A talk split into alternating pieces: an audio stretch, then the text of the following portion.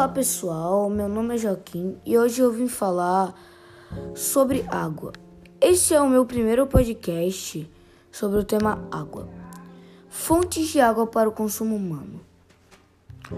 Entre os recursos naturais, a água é o elemento mais importante para a subsistência das espécies, que dependem de sua disponibilidade para satisfazer suas necessidades Quase todos os aspectos da vida do homem giram em torno da água, razão pela qual os povos desenvolveram-se nas proximidades de fontes de água.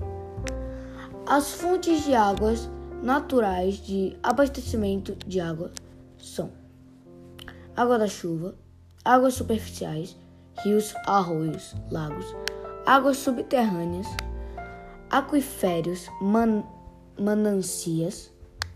Embora três quartas partes da superfície da Terra sejam compostas de água, a maior parte não está disponível para consumo humano, pois 97% são água salgada, encontrada nos oceanos e mares, e 2% foram geleiras inacessíveis.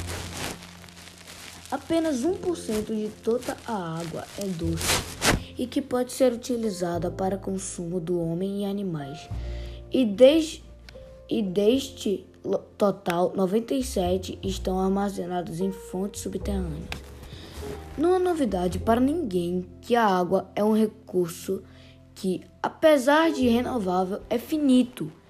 Isso quer dizer que um dia o nosso líquido precioso pode acabar e por isso que a preservação se faz tão relevante. Existem diversas opções de fontes altern alternativas de água que podem ser empregadas nas nossas cidades, tanto em condomínios residenciais quanto para uso público ou industrial.